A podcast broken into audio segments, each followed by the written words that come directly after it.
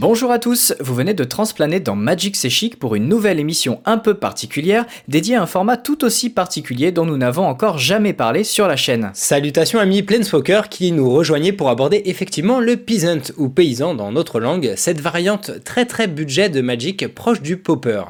Comme certains parmi vous euh, sans doute, on découvre un peu nous aussi à cette occasion ce format que nous n'avons pas l'habitude de pratiquer.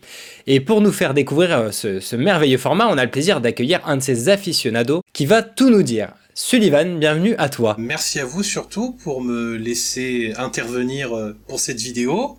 Alors, pour faire un bref résumé personnel, je m'appelle Sullivan, je vis dans le sud-est, je fais partie d'une association dans le Var, à Saint-Maximin, la Sainte-Baume.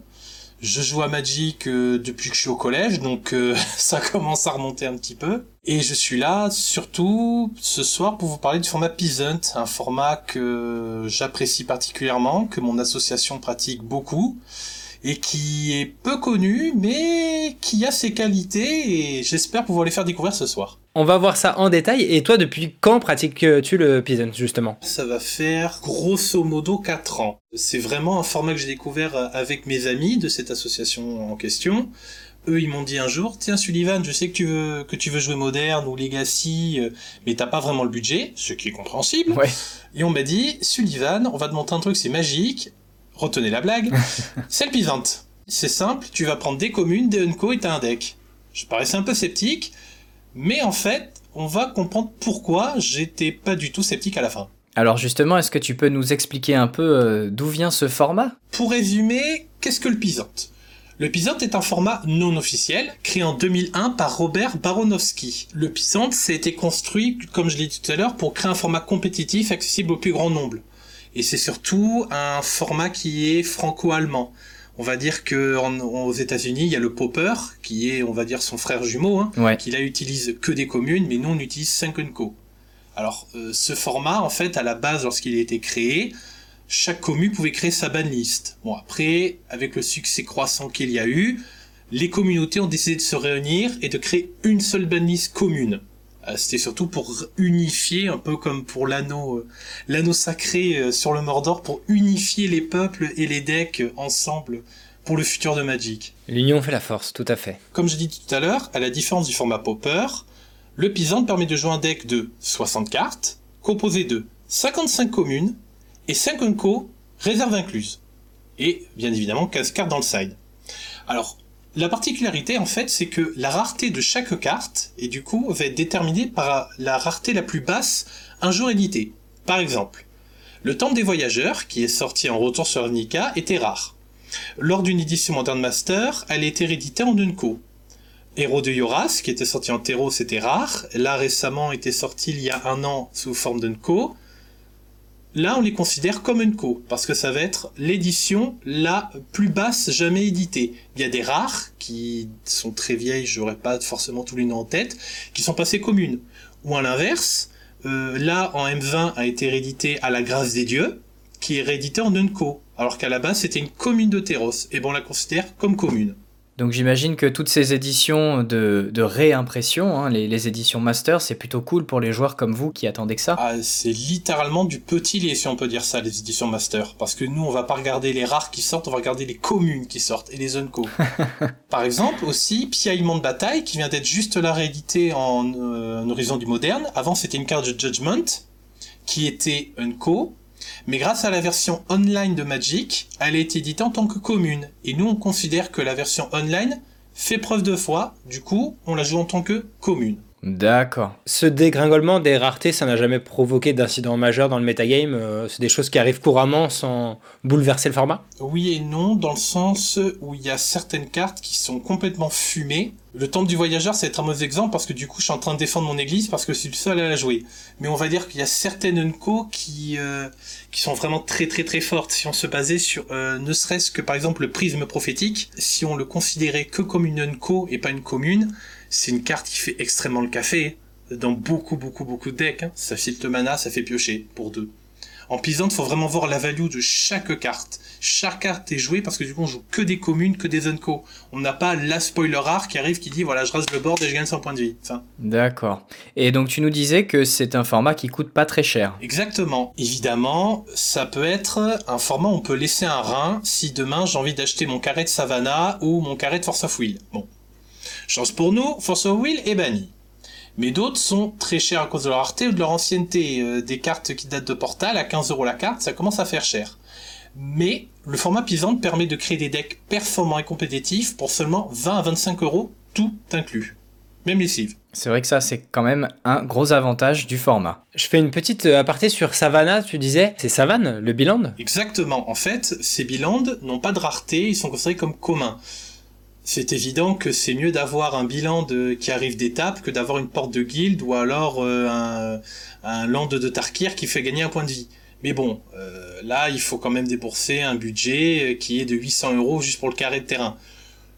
On va dire que la communauté pisante, on est assez intelligent pour juste jouer des landes communs, donc euh, les ports de guilde, les landes qui font gagner un point de vie, voilà, ce genre de choses. Mais ce n'est pas interdit de la jouer. D'accord. Et du coup, ça fait que c'est un format où il doit y avoir une sacrée créativité en termes de deck building, j'imagine. Ah, exactement. Euh, si vous allez sur le site MTG Pisante, qui est un très bon site, qui est, on va dire, le site officiel pour euh, connaître la rareté de chaque carte que vous voulez jouer, qui se tient un jour sur les tournois, qui se tient un jour sur les bandes des cartes, etc., vous vous rendrez compte qu'il n'y a pas, on va dire, comme en standard ou en moderne, 3-4 decks qui font le café, et après on va tomber un peu sur des petits decks qui essaient de se débattre. Non, non, la créativité et la multipolarité des decks est vraiment au cœur de ce format. C'est ça qui est appréciable.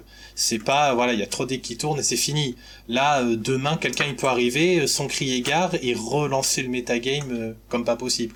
Et alors, vu qu'on parle du metagame, justement, est-ce que tu peux nous donner une, une vue d'ensemble des decks principaux ou peut-être des cartes incontournables qui justement permettent de construire un deck autour d'elles? Mais bien sûr, bah, si vous voulez, on va peut-être même le faire couleur par couleur, Mais oui. si ça vous intéresse. Tout à fait. Si je commence par le blanc, une, pour moi, une des cartes les plus importantes, et je suis pas seul à le penser, c'est le porte-drapeau. Le porte-drapeau, si vous connaissez pas son nom, c'est normal. C'est-à-dire que c'est la carte, on l'appelle le paratonnerre. Pourquoi le paratonnerre? Alors sur le papier, c'est une 1-1 pour un incolore et un blanc, qui dit que si une capacité ou un sort devait cibler le porte-drapeau ou une d'autres créatures qu'on a sur le champ de bataille, ça ciblera le porte-drapeau. D'où le paratonnerre. Du coup, ce qui est intéressant avec elle, c'est que vous jouez contre Burn, et ben le paratonnerre, et ben il se prend la foudre. Alors du coup, vous avez économisé 30 points de vie, ou alors votre créa qui avait que 3 d'endurance, et ben du coup, c'est le porte-drapeau qui la prend.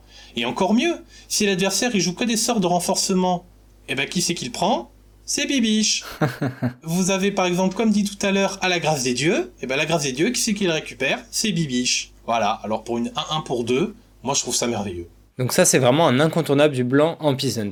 Ce qui est bien pour revenir à la partie budget, c'est que j'ai regardé la, la cote. Si elle est jouée autant dans le format, elle n'est pas pour autant très chère. hein. Voilà, même un, un des incontournables. Alors qu'elle vient, on va dire, quand même d'une édition assez ancienne, Apocalypse, et qu'elle a jamais été rééditée depuis. Je peux vous parler aussi d'une autre carte. hein. Est-ce que ça vous parle Rassemblement Ramosien Pas spécialement. Moi, oui, je vais dire que c'est Masque de Mercadia, et là, je ne regarde pas. Exactement, bien joué, j'applaudis. Et ben voilà, Rassemblement Ramosien, c'est une carte qui est aussi jouée en blanc token. Dans n'importe quel autre format, on va dire mais qu'est-ce que c'est que cette carte? Sauf qu'en fait, en pisante, c'est trop fort parce que ça fait un effet de renforcement général, plus un plus un toutes nos créatures, si on engage une créature blanche. Sur le papier, ça vend pas du rêve, mais quand on se penche du côté pisante, c'est une commune, c'est un sort qui est gratuit, ça rapporte de la value, c'est que du bonheur. Donc du coup, il y a un esprit un peu token, j'ai l'impression, avec le blanc. Je sais pas si t'as d'autres cartes comme ça un peu contournables à nous, à nous citer. hein. Alors non, le blanc, euh, le blanc n'apporte pas que du token, heureusement. Des cartes vraiment importantes. C'est bête, mais par exemple, on va avoir le monument d'Oketra, qui est sorti il y a pas très très longtemps, Ouais. qui était en Amonkhet. On va aussi avoir la gardienne des âmes, avec sa sœur jumelle, la servante de l'âme. En fait, c'est une 1-1 pour 1, qui dit que lorsqu'une autre créature arrive sur le champ de bataille, on gagne un point de vie. Voilà. Ça, ce sont vraiment des cartes euh, jouées en x4 ou en x2 obligatoirement dans chaque deck blanc, parce que c'est trop bien. Même sur le champ de bataille adverse, ça fait gagner un point de vie. C'est ça la value. Et puis tout à l'heure, tu parlais du piaillement de bataille, hein, une vieille carte de jugement, donc qui dit qu'on crée deux jetons de créatures, un blanc oiseau pour 4, et en plus il a le flashback, c'est d'engager trois créatures blanches. Il y a un vrai truc. Ok. Et toi, tu disais aussi en intro tout à l'heure que euh, c'était surtout la combinaison vert et blanc qui euh, allait à fond dans l'esprit token. Surtout le mono blanc. Ça, le vert blanc, c'est moi, c'est mon petit péché. Ne me jugez pas, s'il vous plaît. D'accord, alors passons au bleu, ne te jugeons pas. Pour citer vraiment des cartes phares, hein, il y a High Tide. Bon, ça, il n'y a pas que le Pisante qui aime bien High Tide, on va pas se le cacher. Paraît-il. C'est vraiment joué dans des decks, euh, on va appeler ça Ghostly Tide, c'est-à-dire qu'on va jouer avec la synergie de Ghostly Flicker, qui est un sort qui permet de faire bouncer deux créatures euh, choisies en instant. Euh, sinon, on va avoir la Fairy Spellstutter Sprite, qui va être jouée dans un deck Fairy. En fait, on a un deck Tribal Fée qui est, on va dire, pas le deck le plus fort, mais le deck le plus présent et le deck le plus solide de la méta, euh, bah, c'est du bleu. Déjà, le bleu de base, c'est solide. Alors quand vous avez que des volantes, quand on a euh, les vents favorables qui sont sur le board, quand vous avez le ninjutsu, voilà, tout ça, bah, c'est beau. C'est bien l'effet. Ou alors sinon, on a encore une autre carte, le Muldrifter, le vagabond des pensées en français, qui va être lui surtout joué dans des decks Tron ou Tron Dinrova. Qu'est-ce que c'est Dinrova? Alors la Dinrova, on en parlera un petit peu plus tard, mais je vais vous faire euh, un petit avant-goût. C'est une créature gold, une Unco, et on va dire que sur le papier, tout le monde se dira pas qu'on va la jouer, mais quand je vous la montrerai, vous comprendrez pourquoi on va la jouer. D'accord. Alors moi je retiens une chose, c'est que tu as dit tronc, donc il faut quand même savoir que les terrains tronc sont de rareté commune initialement dans leur impression en cinquième édition. Il faut, il faut le savoir. Hein. Et ça tombe bien car il y a le fameux Ancien Steerings, euh, lui aussi, hein, donc, carte très connue du, moderne, euh, qui est là présent en commune. Donc on est, on est vraiment pas dépaysé du moderne parfois, sauf que derrière on tombe pas sur Cairn, heureusement. Oui, c'est vrai, ça va être plus gentil, mais derrière on va avoir d'autres menaces. Par exemple, une Titanco que j'aime bien, c'est Artisan de Kozilek ça reste quand même une 19 Annihilator 2. Voilà, on pas se le cacher, quand on la sort tour 4, l'adversaire il est moyen content. Pas mal, pas mal. Alors, du côté du noir cette fois, qu'est-ce que tu nous proposerais? Alors messieurs, pour l'entrée, je vais vous proposer le marchand gris d'Asphodel. Le marchand gris d'Asphodel, qui est une carte qui est sortie en Terros, qu'est-ce qu'elle fait? C'est une 2-4 qui coûte 5 de mana, dont 3 Zenko et 2 noirs, et qui dit que lorsqu'elle arrive sur champ de bataille, chaque adversaire perd X points de vie, X étant notre dévotion au noir. Et ce qui est encore mieux, c'est que derrière on gagne autant de points de vie que ceux perdus de cette manière. Ce qui veut dire que dans un deck mono noir, dévotion, c'est notre kill. C'est-à-dire que monsieur, il va mettre des dégâts face, il fait gagner des points de vie, et en plus c'est un body correct. Surtout que c'est une commune, donc on la joue x4, obligatoirement. Donc lui, euh, ça va être surtout dans un deck Black Dévotion, alors après, il y a des variantes, ça peut être soit mono-noir, ça peut être noir-rouge ou noir-blanc. C'est selon comment les gens euh, aiment le jouer, parce qu'on va dire que le rouge permet d'apporter les foudres, les terminaisons, qui est un des meilleurs removal en pisante, hein, parce que c'est une commune. Pour un noir à rouge, on détruit une créature, elle ne peut pas se régénérer, c'est fort. Ouais, c'est fort. Alors dans le même deck, on va avoir Limtuturak, et je crois d'ailleurs qu'elle était bannie récemment en Popper. Confirmez-moi. C'est bien ça. Elle a été bannie euh, parce qu'il faut savoir que le Popper vient d'être officialisé au moment où on enregistre euh, par Wizards comme, euh, comme nouveau format, ça y est. Et ils ont mis à jour la banlist par la même occasion, dont Im Tutorak. On est compte pour deux noirs, l'adversaire il se défausse de deux et aléatoirement. C'est tellement bien. Ouais. C'est horrible, c'est horrible. Et je vais vous parler aussi d'une vieille, vieille, vieille carte qui date de Arabian Night, qui s'appelle la Comba Witch. Est-ce que vous connaissez cette euh, sorcière maléfique? Alors moi je la connais parce que euh, sur Magic Online, elle a eu une nouvelle illustration de Seb McKinnon que j'ai encadré chez moi. Oh Mais je ne sais même pas ce qu'elle fait pour te dire. Eh ben dis donc, faudrait que j'aille voir. En fait la Combat Witch, sur le papier, c'est rigolo. Elle coûte 2 noirs, 2 mana noirs, donc pour la dévotion c'est parfait. C'est d'une 1-3, donc un body assez rigolo. Et ce qu'elle fait, c'est que quand on va l'engager, la Combat Witch va infliger un dégât à une créature ou joueur. Mais le contre-coup, c'est que le joueur adverse va pouvoir infliger 1 à la cible qui choisit, créature ou joueur. Alors ça, ce qui est rigolo, c'est que lorsque vous tombez sur euh, des fées ou sur des petits oiseaux, bah tac, je te colle 1, tac, je te colle 1, tac, je te colle 1. C'est rigolo. D'accord, donc c'est une carte que tu joues en deux ou quatre exemplaires également. C'est ça, tout dépend vraiment comment on voit l'optique, si on le side, si on le side pas.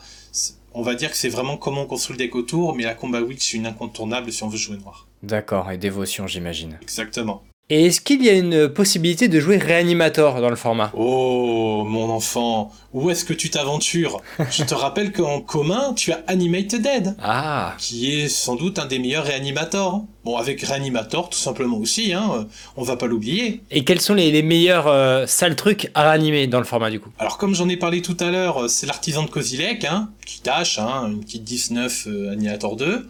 Ou alors il y a le Crotal des rivières Tigrées qui est sorti en Amon Quête. C'est surtout qu'il a l'exproof. Alors du coup, ça, on se retrouve avec une 5.5 exproof. Et à savoir que du coup, bah terminaison, euh, bah il y a plus. Euh, des petites défigurations, il y a plus. Plutôt sympa, effectivement. En ce qui concerne le verre, messieurs, on va passer euh, au plat de résistance. Je vais vous proposer le Ranger Kirioné. Est-ce que ça vous parle plus, lui, normalement? Oui, oui. Ah oui, Grand classique des decks tribaux elfes, effectivement. On va le représenter pour les trois du fond qui dorment et qui sont près du radiateur. Hein. C'est que c'est une 1-1 pour 1. Et euh, il dit qu'on retourne une forêt qu'on contrôle dans sa main. Et on dégage l'elfe ciblé. Mais on ne peut utiliser cette habilité qu'une seule fois par tour. Tu dégages même euh, la créature ciblée, c'est même pas un elfe. Et oui, c'est vrai que c'est encore plus fort. Merci de me rappeler. Tu peux dégager un symbiote de Brimbois, par exemple. Bien sûr, qui est d'ailleurs joué pareil dans le deck Elf Combo. On va pas le citer, hein, le symbiote de Brimbois. Grand ami des elfes, qui n'en est pas un, qui est un insecte. Hein. Tout à fait. Et on a aussi une autre carte qui, pareil, date de Masque de Mercadia, pour euh, ceux qui ont bien retenu la leçon tout à l'heure. C'est Revigoration.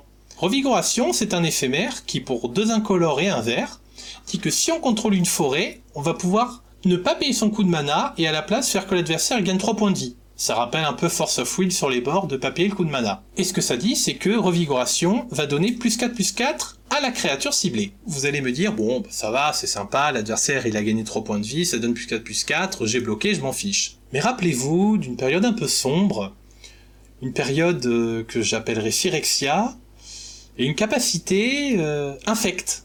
Voilà, pour ne pas faire de mauvais jeu de mots, qui était l'infection. Sauf que lorsque vous vous retrouvez tour 1, avec un elfe, avec l'infection. Voilà, il est gentil. Tour 2, vous lui mettez une rancœur, et de Invigorate, vous avez gagné. L'adversaire est mort, parce que vous mettez 11 marqueurs poison. Et oui, il faut toujours se méfier des cartes qui peuvent être jouées gratuitement. C'est beaucoup trop fort. On peut même pas prévenir les blessures de l'infection, parce qu'il est écrit même dans l'infection, c'est que au lieu d'infliger des dégâts à l'adversaire, on prévient ses blessures et on ajoute autant de marqueurs poison. Donc même si vous avez une brume, même si vous avez une Ethereal Haze, vous ne pouvez rien faire. Vous pouvez juste subir. Justement, si vous avez bien suivi la leçon, le porte-drapeau, c'est lui qui récupère le bonus. D'accord, donc euh, voilà pourquoi cette carte est si forte. Exactement. Et euh, avec le porte-drapeau, tout à l'heure, tu prenais l'exemple des jeux Burn, j'imagine qu'il y en a quand même pas mal en rouge. Et voilà pour le dessert, je vais vous parler du rouge. Hein. Alors pour commencer, on va peut-être parler du thermo-alchimiste, qui est joué dans un deck appelé BBM. Alors BBM, c'est juste Burn, bête et méchant. Voilà, c'est simple, c'est précis, c'est concis. T'as la version allemande du coup ou pas? Nine, nine, nine C'est ce que dit l'adversaire en fait quand vous le jouez. C'est vous jouez trois foudres, non, non, stop, arrête. Mais plus, plus sérieusement, c'est vrai qu'il y a des excellents sorts comme pointe de lave, foudre euh, dont tu as parlé tout à l'heure, éclair de faille, brasier calcinant, etc. qui sont euh, ni rares mais ni incommunes non plus. Donc si on prend tous ceux joués en moderne, il y a beaucoup de communes, il y a, y a embroché les critiques même qui vient de se rajouter à la liste dernièrement. Du coup, c'est pas trop fort euh, comme deck? Bah disons que si on n'a pas un jeu contre, et eh bah Burn c'est Burn, il hein, n'y a pas besoin de l'appeler.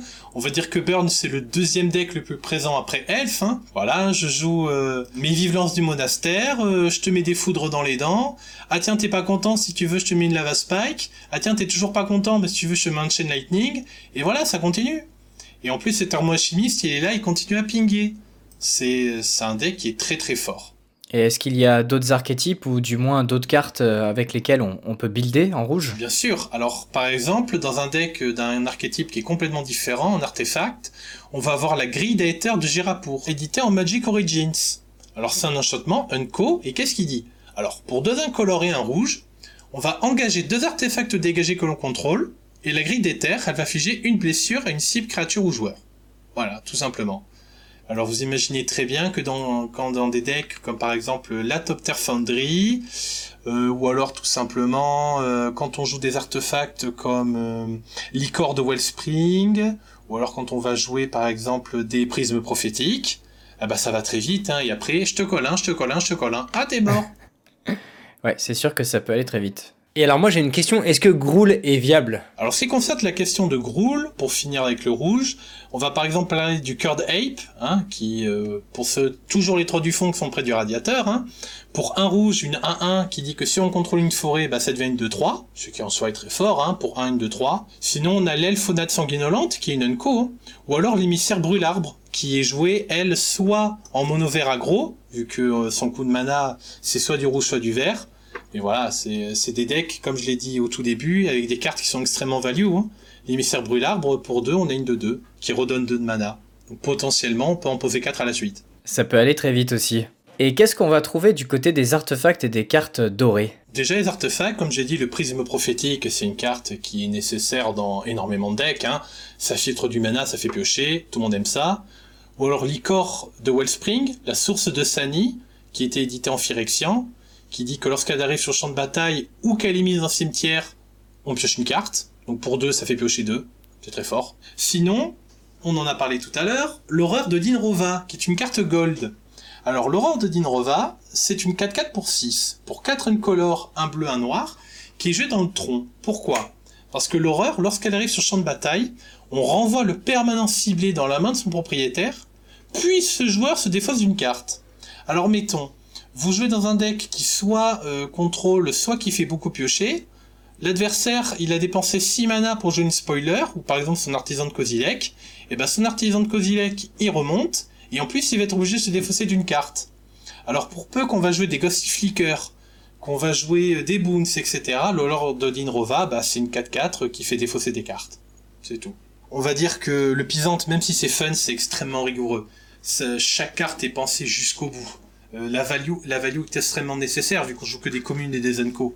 On peut pas se reposer sur euh, ah bah il y a le spoiler qui arrive et c'est fini, c'est plié. Ouais, c'est sûr. Et pour finir avec un petit combo que j'apprécie particulièrement, ça va être l'épée des humbles et la fonderie de mécanoptère comme cité précédemment.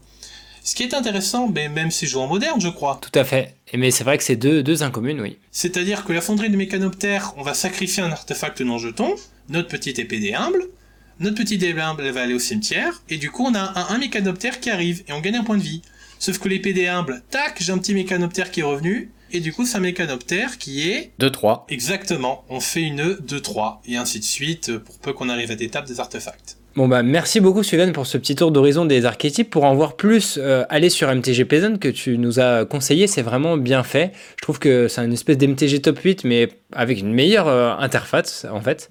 Et il y, a- plein d'autres euh, voilà, decks euh, qu'on peut euh, qu'on n'a pas survolé, mais il y a Affinity aussi, il y a un, archétype Smallpox, euh, il y a Boggles aussi, enfin voilà, il y a plein de, de choses à faire.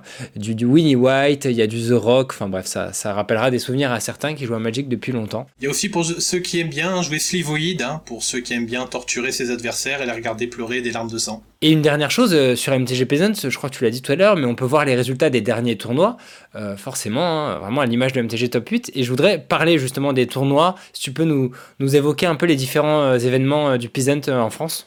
On va dire qu'il y a deux gros événements de Peasant qui sont organisés chaque année en France. On a, alors, pour défendre mon église, le tournoi des 3 P, le pacte Peasant, Provence, au mois d'avril, à Saint-Maximin-la-Sainte-Baume, dans le Var. On organise, nous, mon association, un tournoi avec une petite participation et de très jolis lots à gagner, que ce soit en termes de cartes pour le Peasant ou en cartes de tous les formats, ça y a pas de souci.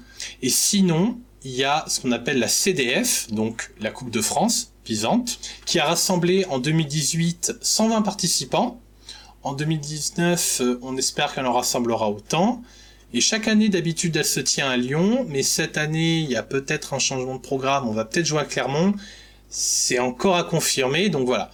Tenez-vous rapidement au courant sur le forum, sur Magicville.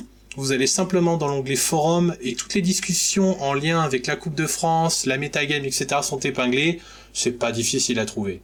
D'accord, de toute manière, ce sont aussi des informations qu'on relaiera euh, via notre page Facebook et notre Twitter, bien entendu, si vous êtes perdu. Et sur les derniers gros tournois, donc euh, il y a eu des résultats un peu particuliers, il y a eu des decks qui ont surpris. euh, je sais pas si tu veux nous reparler de la méta sous cet angle-là. Alors, moi, pour mon expérience personnelle, du coup, euh, lorsque j'ai fait le pacte Pisante, j'ai fini cinquième. À la place du podium, j'étais un peu triste. Du coup, en finale, on s'est retrouvé avec deux techs Wellspring, un tronc d'Hydrova et un Ubétoptère. C'était vraiment des matchs qui étaient très beaux à voir. Ça demande quand même beaucoup de réflexion parce qu'on se dit, ouais, bah, c'est des communes et des Unco. Mais en fait, des fois, comme, euh, comme avec des rares ou, euh, des mythiques, hein, il y a énormément de mécaniques à penser. Tron est un deck très très difficile à piloter. C'est vraiment beaucoup de choses auxquelles il faut penser. C'est pas, c'est vraiment du, des decks compétitifs. Alors si le format vous enchante et que vous pensez aller guerroyer en Peasant prochainement, n'y allez pas sans jeter un œil à la banliste avant. Là aussi dispo sur le site MTG Peasants. Alors euh, moi une chose qui me choque quand je regarde c'est quel est ce délire avec les sorts ayant le déluge? Ils sont tous bannis. Bah, ce qui se passe c'est que s'ils sont bannis c'est pour une bonne raison, c'est qu'ils sont forts.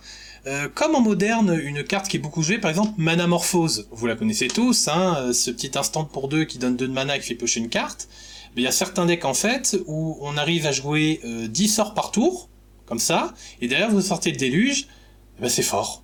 Donc du coup c'est pour ça que c'était banni tout simplement.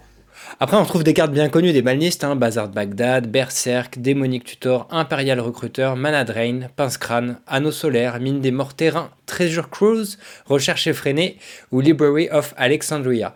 Des cartes très puissantes vues en Legacy et moderne aussi, comme le Sondeur des Secrets ou le Blindage Crânien. On a également le Dracon Pèlerin, qui est peut-être un peu trop combo. Ah bah évidemment, nous, euh, nous on cherche la value d'une carte. Le Dragon Pèlerin, ça fait une 2-3 volantes gratuites, tout simplement. Il fait dégager oui, 5 terrains quand il arrive sur le champ de bataille. Et enfin le Glimmer Post. Alors il s'agit de l'interaction avec le sous-type de terrain appelé site. Il y a certes aussi euh, Claude Post euh, qui l'a en commune. Mais le faux troisième, c'est euh, Vesuva qui est rare et c'est ban quand même. Alors je ne sais pas pourquoi exactement.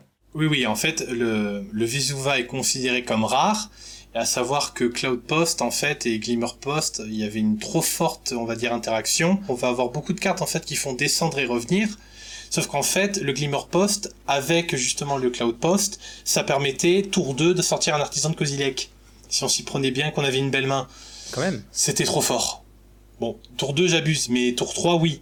C'était beaucoup trop fort. Très bien, très bien. Bon bah merci beaucoup pour ce, tour d'horizon. Je, comprends un peu mieux maintenant euh, de quoi il en retourne. Je vais peut-être te, te, laisser conclure parce que c'est toi l'amoureux du Peasant ici. Je te remercie pour le mot de la fin. Alors, pour en conclure, le Pisant, c'est un format fun, compétitif, demandant beaucoup de créativité. Alors, les deck builders en herbe, régalez-vous, inspirez-vous de listes. On a une communauté qui est très ouverte, qui est très amicale. Vous avez besoin d'un conseil, vous aurez toujours des gens euh, qui sont sur le forum H24. Il y a beaucoup de noms qui sortent souvent, par exemple Zombie 33 ou Toothmade, qui sont des gens qui sont très représentés dans la communauté pisante et qui sont, on va dire, euh, les décisionnaires pour les bans ou pour les événements, etc. Ça demande beaucoup de stratégie et tout ça sans ces fameuses rares et mythiques Game Breaker. Pour faire un véritable tour de magie, des communautés Zenko suffisent largement je, me joins finalement à toi pour cette conclusion. Euh, j'ai quand même envie de dire que c'est cool d'avoir un format qui remet en avant d'aussi vieilles cartes. Moi, j'ai pris du plaisir là en enregistrant, en passant tout ça en, revue euh, avec toi, ou même des plus récentes, hein, mais qui traînent dans, les boîtes à chaussures euh, sans ça. Moi, je vous remercie encore une fois, Magic C'est Chic, d'avoir permis de parler plus en détail de ce format méconnu. Je vous remercie du temps que vous m'avez consacré et je souhaite beaucoup de bonheur et beaucoup de parties à tous les amoureux de ce format ou alors les gens qui ont envie de le découvrir. Et à savoir qu'à Magic Saint-Maximin, on est ouvert tous les jours de la semaine. Bon là pour l'été, on va faire une petite pause, mais on a les plannings qui sont affichés sur la page Facebook.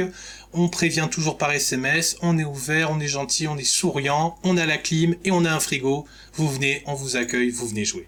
Que demander de plus, si ce n'est peut-être euh, pour ceux qui ne sont pas euh, donc dans le sud-est de la France, de se diriger vers le forum euh, Magicville comme tu l'as dit. Exactement. On est une communauté qui est aux quatre coins de la France, mais pareil, toujours dans la bonne humeur, la bonne entente et le plaisir du jeu principalement. Ah et aussi, juste vraiment, vraiment la petite fun fact sympa, c'est que de temps en temps, je joue à une boutique qui s'appelle Magic Frag à Aubagne, et il y a quelques temps, un tournoi paysan avait été organisé. Mais quand on dit tournoi paysan, c'est un vrai tournoi paysan. C'est-à-dire qu'à gagner, il y avait du pain, il y avait du saucisson, il y avait du miel. Enfin voilà, on était resté dans l'esprit paysan et c'était vraiment très très très sympa. Bon bah merci encore à toi Sullivan de nous avoir raconté tout ça. Euh, Ce fut vraiment agréable de te recevoir et merci à vous de nous avoir écoutés. On vous dit à très bientôt pour de prochaines vidéos ou quelques parties de Peasant. Bye bye. Merci à tous et à très bientôt.